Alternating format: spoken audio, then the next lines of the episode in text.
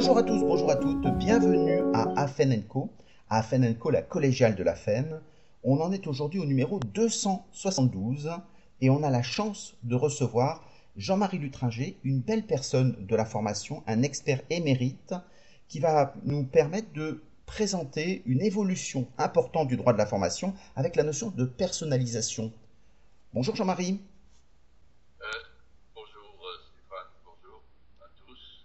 Alors tout d'abord, euh, je tiens à m'excuser pour la qualité du son. Il y aura peut-être un peu de friture, mais on s'est organisé au mieux. Donc n'hésitez pas euh, à nous poser des questions si, tout n'est pas clair. Alors première question, euh, on parle beaucoup de la formation comme outil de consommation. Est-ce que se former, c'est utiliser un produit de consommation comme les autres? Oui, effectivement, la question se pose du plan, au plan juridique. Oui.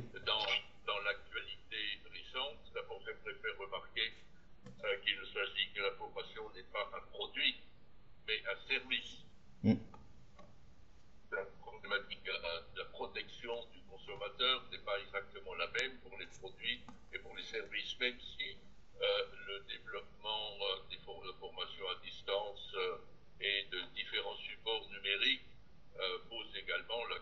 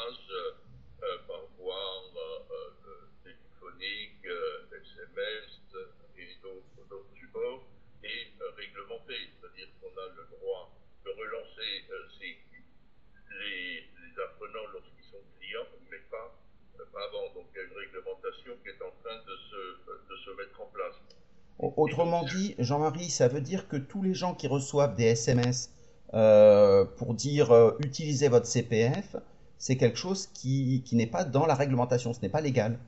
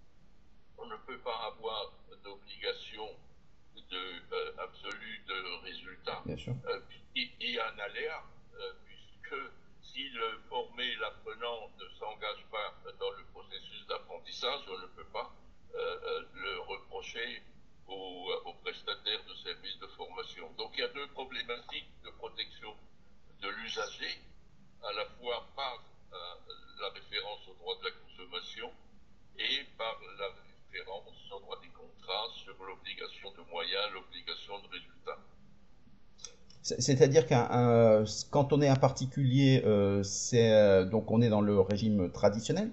Mais quand on est un responsable de formation, est-ce qu'il y a des clauses particulières euh, comme les conditions de vente qui doivent être exigées?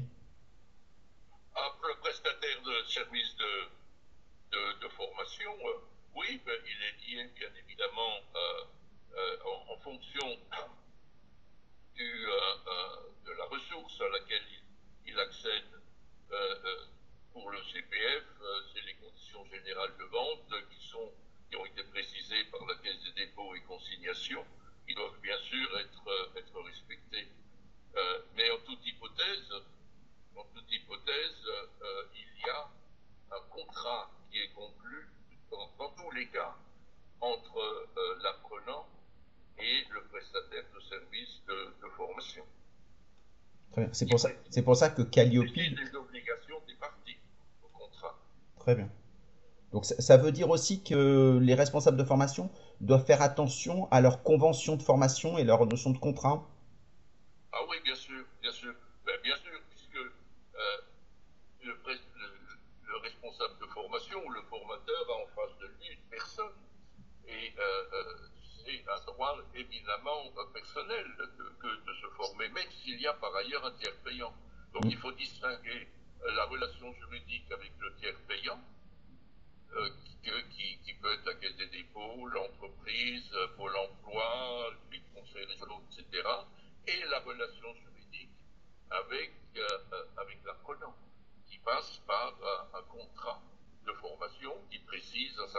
de, modalités.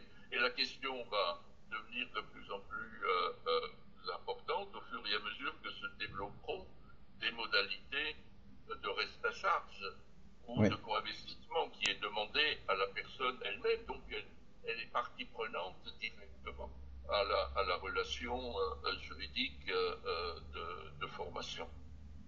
Eh, est-ce que tu trouves aujourd'hui que ce sont des pratiques qui sont utilisées dans les entreprises ou c'est quelque chose qui reste à développer. Il y a encore beaucoup à faire.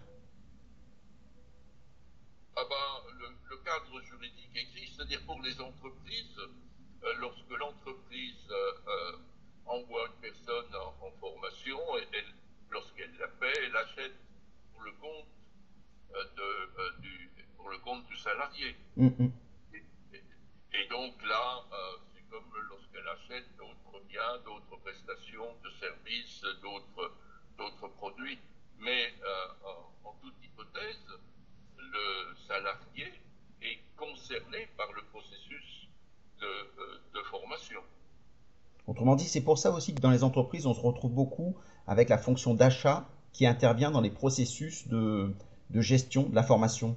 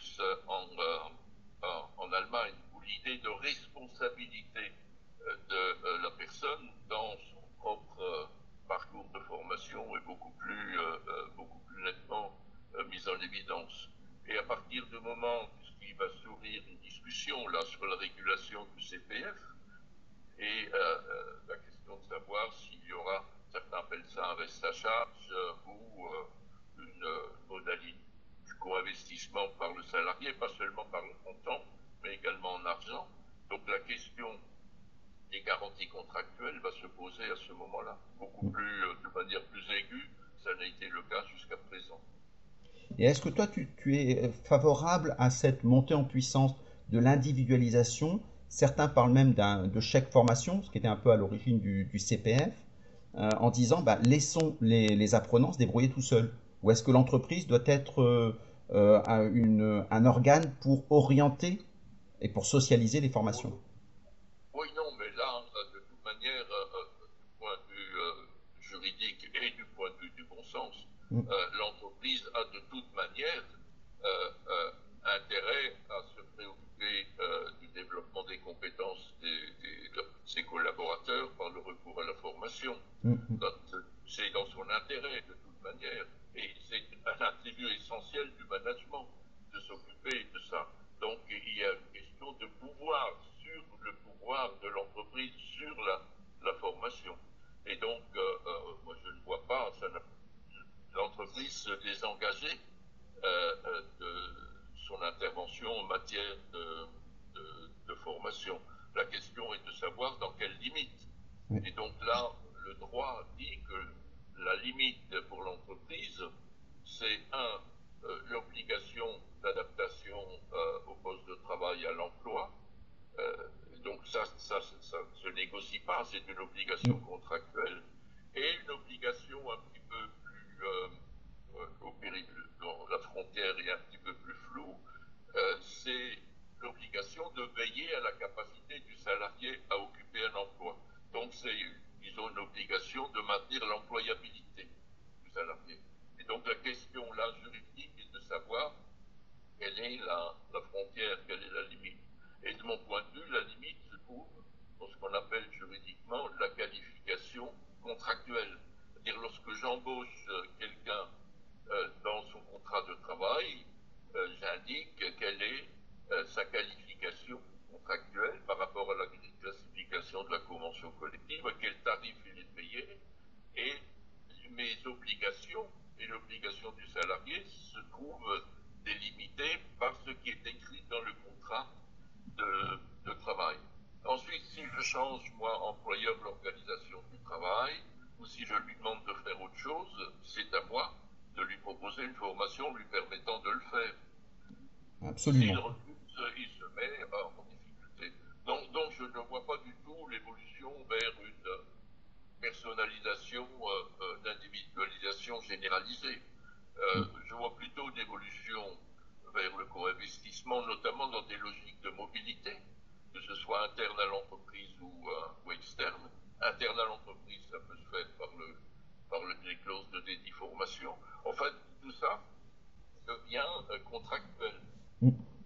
Alors justement, c'est là où il y a une montée en puissance de l'individu, c'est-à-dire lui redonner un peu la main. Le CPF, c'était de lui redonner un budget. Et il y a d'autres éléments qui permettent de, dire euh, euh, qu'il va pouvoir traverser la rue, mais il va pouvoir euh, être capable d'assumer lui-même une partie de sa reconversion professionnelle.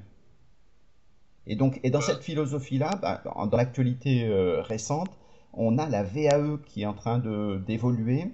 Est-ce que tu peux nous parler de cette évolution de la VAE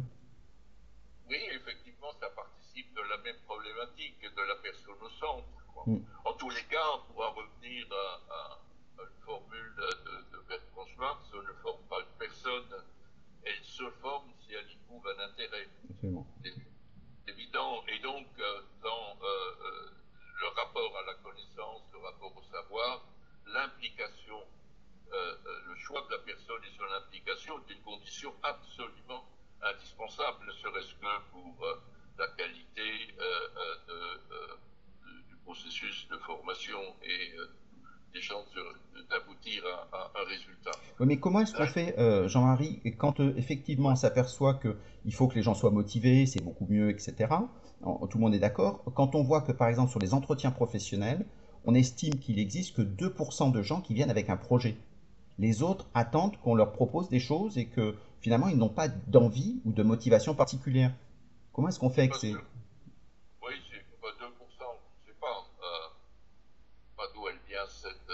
statistique, en tous les cas, euh, moi je considère qu'il relève de la responsabilité euh, du, management euh, de prendre au sérieux les entretiens, les entretiens professionnels.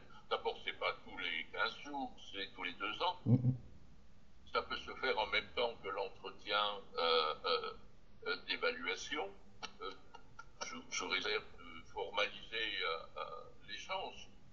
Et donc, ça peut se faire en deux minutes, c'est-à-dire, ben, on fait le point sur les perspectives d'évolution professionnelle dans l'entreprise. Il y en a, il y en a pas. Moi, chef d'entreprise, management, voilà comment je vois les choses, comment vous les voyez de votre côté.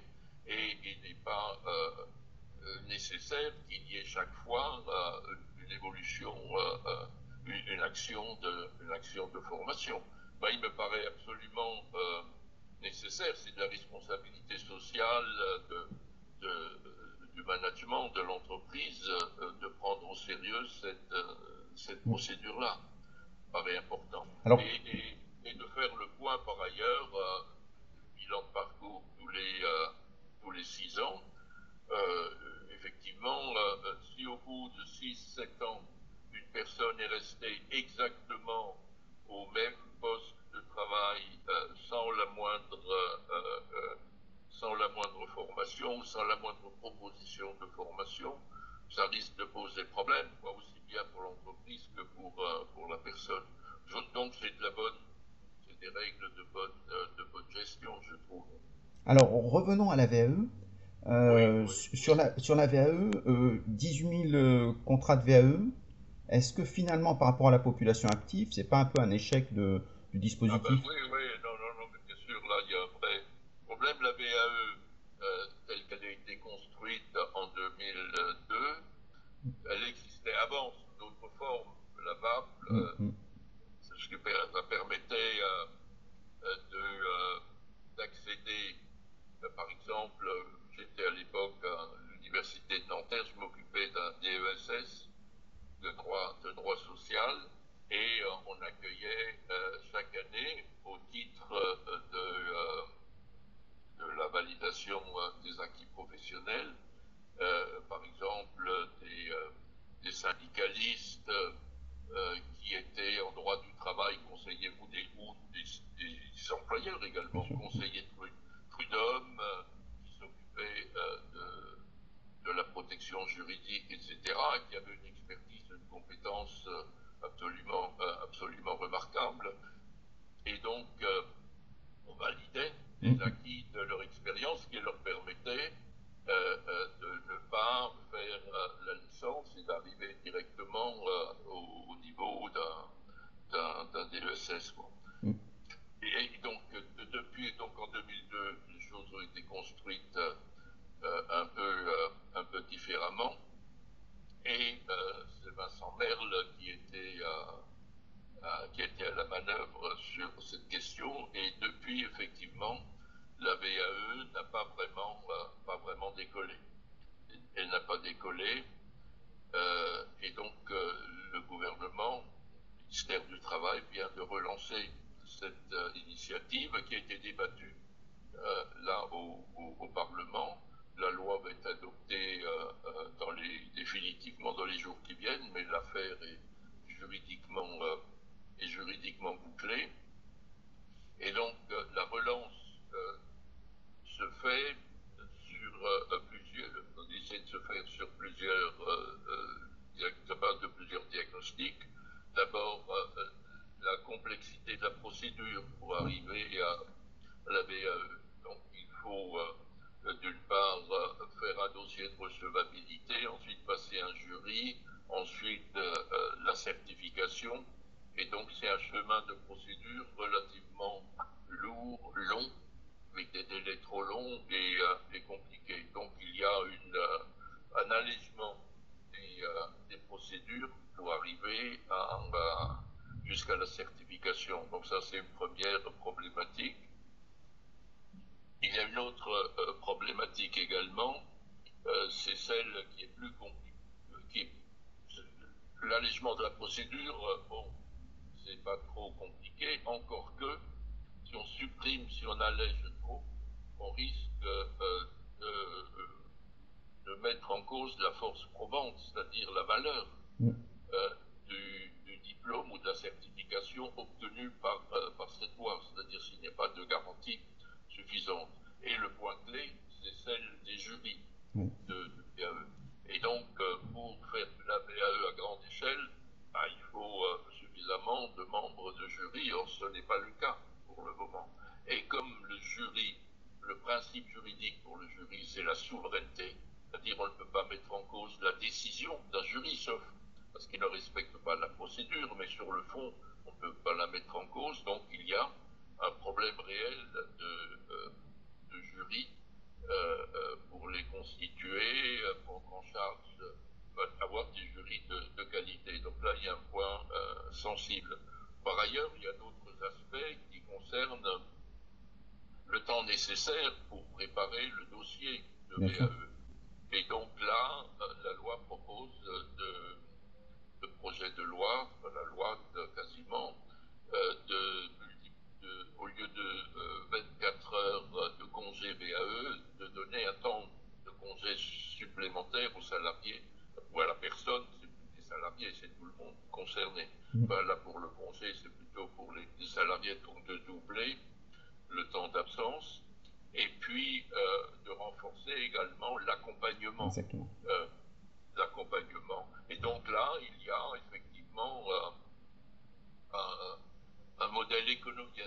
L'une des raisons pour lesquelles ça ne fonctionne pas beaucoup, c'est également le modèle économique, puisque les prestataires de services de formation, la plupart d'entre eux, sont sur un modèle économique de leurs stagiaires euh, de, formation. Or, pour la VAE, euh, précisément, ça assèche euh, les, euh, les, les, heures stagiaires quoi, pour, euh, pour un parcours de, formation. Donc il y a une question de modèle, de modèle économique qui se trouve également posée. Voilà, Avec aussi un financement, il parlait d'un guichet unique, c'est-à-dire d'éviter d'aller quêter à droite à gauche pour réaliser son budget. Donc c'est quand même une simplification pour les usagers. Ah, simplification avec la création d'un GIP qui regroupe l'ensemble unique, voilà, euh, qui regroupe l'ensemble euh, des opérateurs publics et privés concernés par, euh, par le sujet. Voilà. Et donc, il y a une autre question qui, est, qui est posée, c'est bien évidemment c'est celle des mutations, des, des, des, mutations économiques, organisationnelles, etc., qui supposent euh, euh, des qualifications, euh, des qualifications nouvelles. Mm-hmm. Or, dans cette perspective-là, la VAE, la VAE suppose de prendre en compte une, expérience existante et donc il faut pouvoir soit en termes de passage de l'expérience à la compétence, qui n'est pas évident parce que toute expérience ne vaut pas compétence, c'est-à-dire savoir-faire opérationnel, et donc là, il y a une réflexion de fond qui mérite. Moi, j'invite nos amis, les responsables de formation, à réfléchir à cette question-là, c'est-à-dire comment on passe de l'expérience à, la compétence. Alors pour les compétences transversales, c'est euh, plus facile. Pour les compétences métiers, plus, plus, techniques, surtout pour les euh, nouvelles technologies, ça paraît plus, ça paraît plus problématique. En tous les cas, il y a des chantiers méthodologique et de réflexion euh, tout à fait intéressant développé autour de, euh, autour de la VAE. Complètement, sachant effectivement que les métiers n'existent pas forcément, donc les compétences métiers euh, sont à construire et à faire évoluer. Est-ce que c'est pour ça que apparaît de plus en plus la notion dans la traçabilité d'open badge? Je ne sais, pas si c'est pour, pour cette raison, mais effectivement, euh, cette concept, ce concept apparaît, euh, que la, la, BAE aujourd'hui euh, est indissociable de la certification. Mm. Et la certification, c'est la certification d'un diplôme garanti par l'État, d'un titre professionnel garanti également par, l'État, ou d'un CQP, certificat de qualification professionnelle, garanti par une branche professionnelle. Hmm. Donc la BAE n'existe pas juridiquement indépendamment, elle est nécessairement liée à l'un des euh, supports juridiques euh, qui fait l'objet de la certification. Et donc on ne peut pas penser le développement de la VAE si on ne pense pas en même temps euh, euh, le lien entre VAE et certification. Mm. Et donc, euh, les opérateurs de marché considèrent que passer par le parcours du diplôme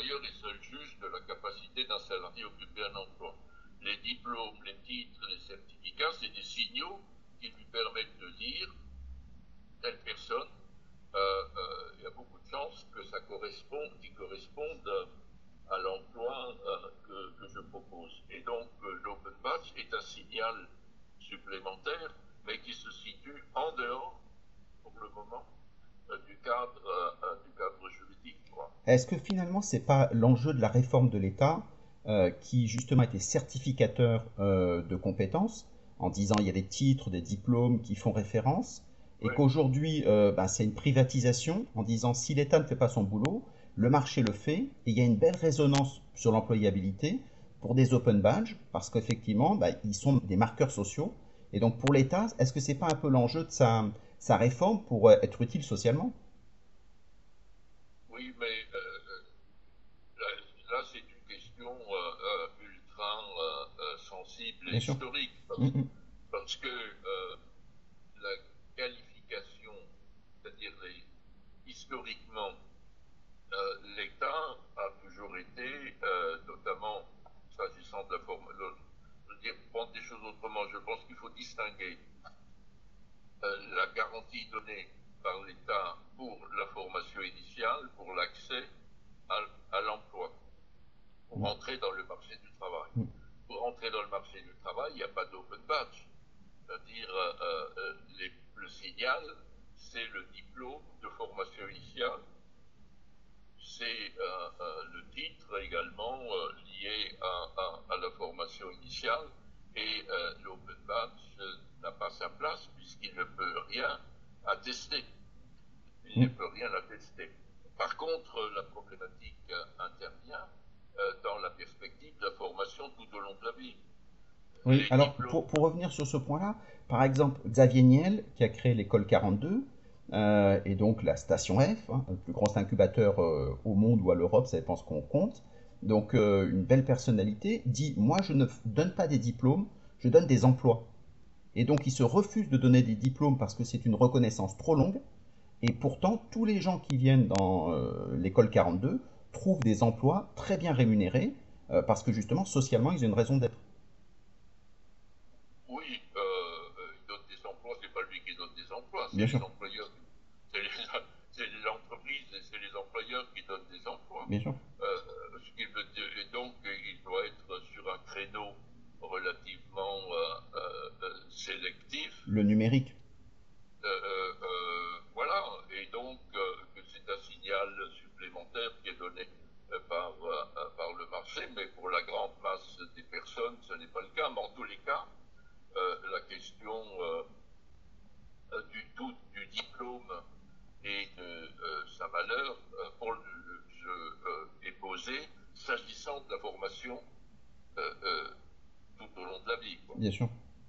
Et donc, est-ce que c'est pas finalement d'avoir, euh, comme en France, on a des diplômes euh, qui nous permettent de démarrer dans la vie, et il y a une vraie différence par le diplôme, alors que les anglo-saxons utilisent le diplôme, c'est une porte d'entrée, mais c'est le tout au long de la vie qui compte, euh, et donc c'est une autre perception. Est-ce que c'est pas finalement une américanisation de notre formation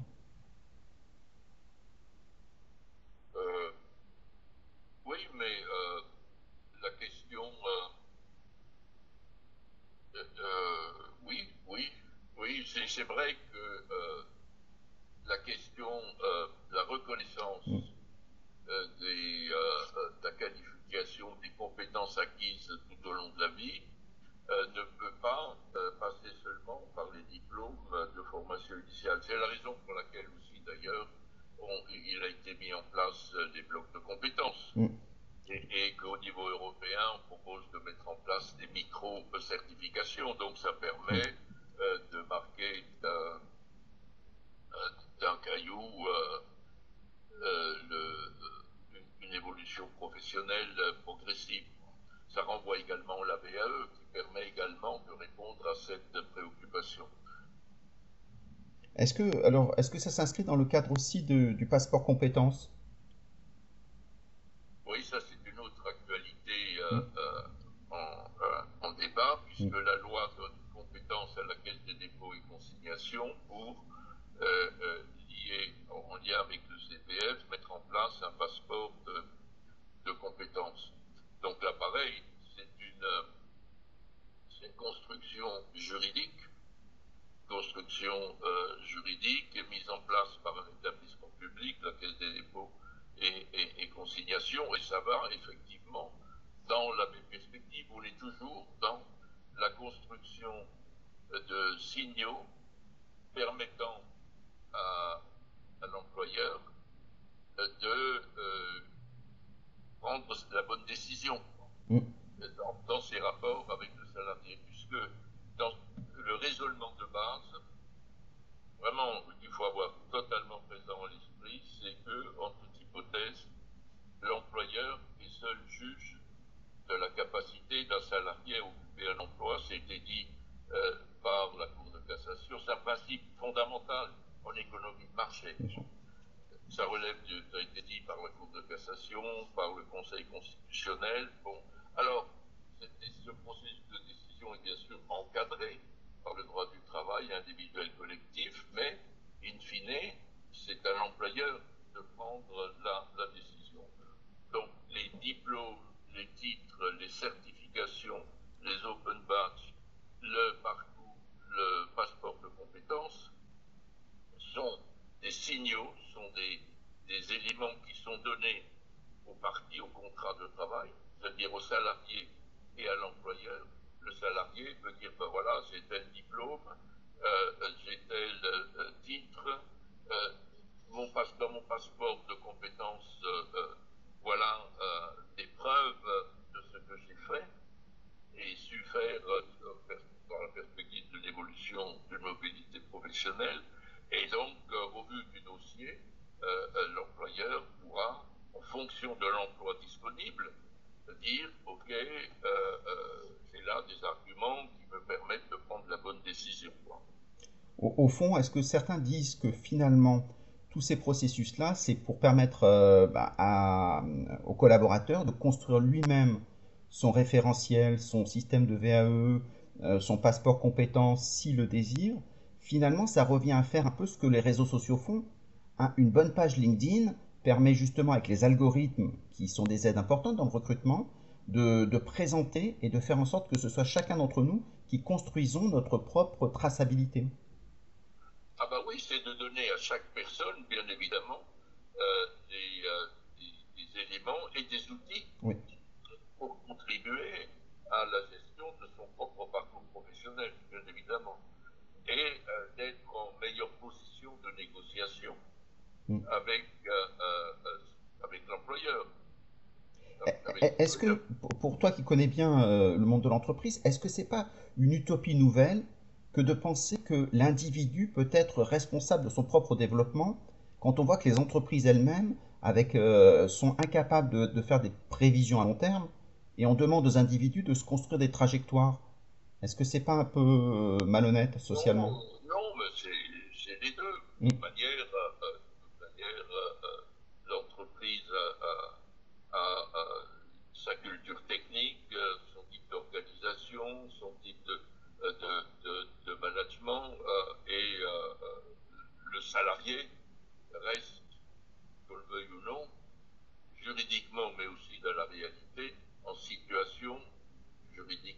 de subordination juridique. Donc le pouvoir de direction mm. est à l'employeur, le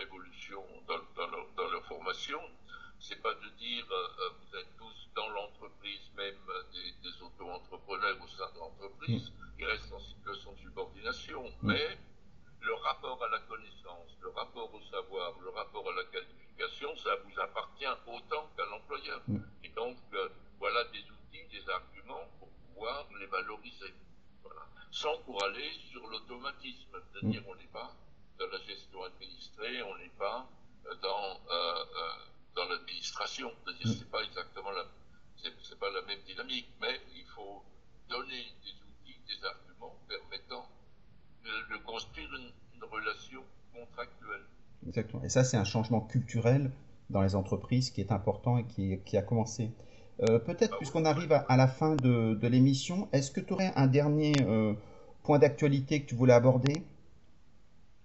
Oui, il y, a, un autre débat qui est en train de, qui est en train de se mettre en route. Il devrait aboutir théoriquement en 2023. Euh, c'est la réforme du lycée professionnel, de la voie professionnelle.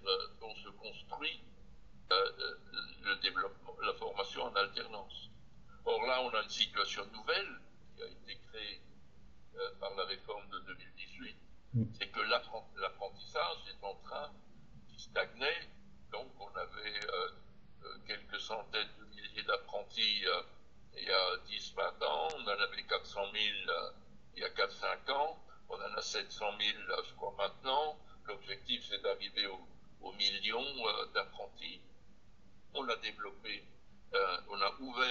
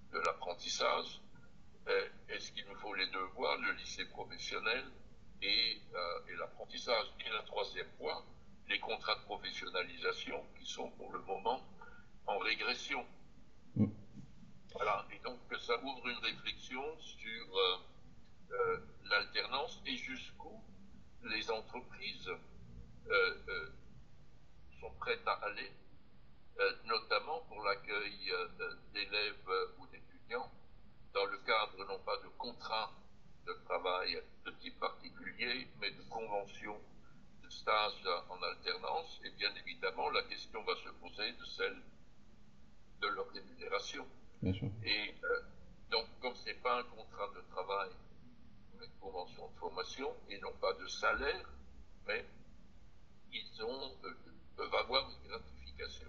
Hmm. L'État dit il faut augmenter pour rendre plus attractif la voie professionnelle, par le lycée professionnel. Il faut euh, augmenter la gratification hmm. des, des apprenants. Et c'est moi, État,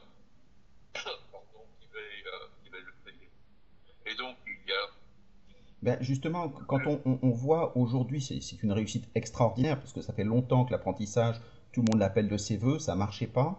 L'État a mis de l'argent, et donc beaucoup de personnes disent que quand l'État a mis de l'argent euh, de façon non structurelle, a priori au début c'était pour ça, euh, quand ils vont retirer leurs primes pour l'apprentissage, beaucoup de personnes disent que ça risque de retomber comme avant.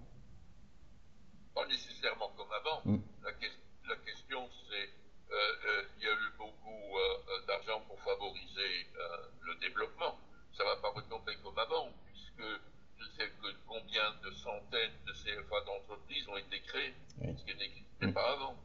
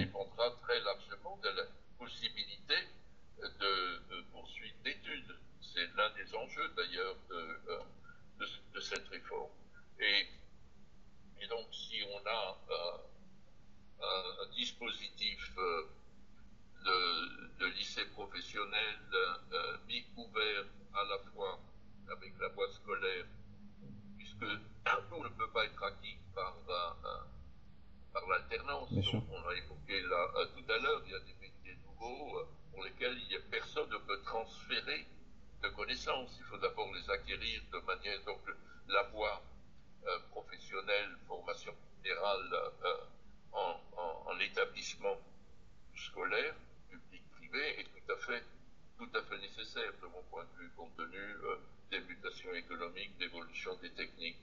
Et donc il faut trouver le bon équilibre entre les deux et surtout l'attractivité de la voie professionnelle par rapport au lycée général euh, dépend très très, en tous les cas sur le long terme, euh, euh, de la perspective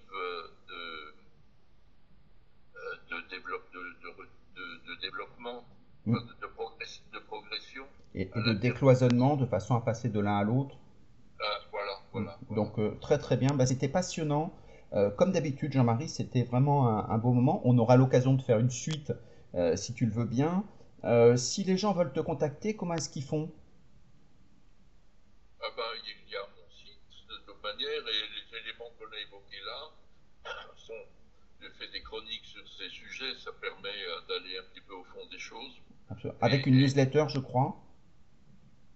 oui, enfin, c'est d'accès, je mmh, très bien. c'est mmh. un site, c'est jml-conseil.fr.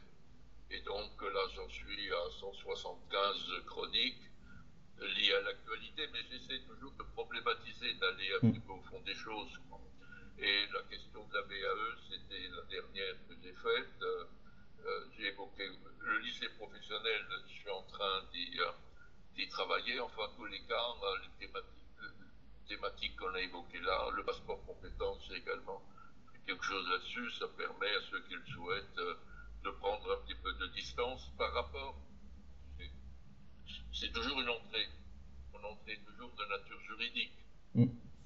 Mais en tout cas, c'est chaque fois passionnant et j'invite tout le monde à aller regarder euh, le, blog parce que c'est vraiment euh, des chroniques qui, sont, qui ont un regard particulier, qui sont très très bien écrites et qui vous donnent toutes les références. Donc, tout, euh, tout sur le site. Donc ça, c'est passionnant. Merci Jean-Marie. Eh bien, à très bientôt. Au revoir tout le monde.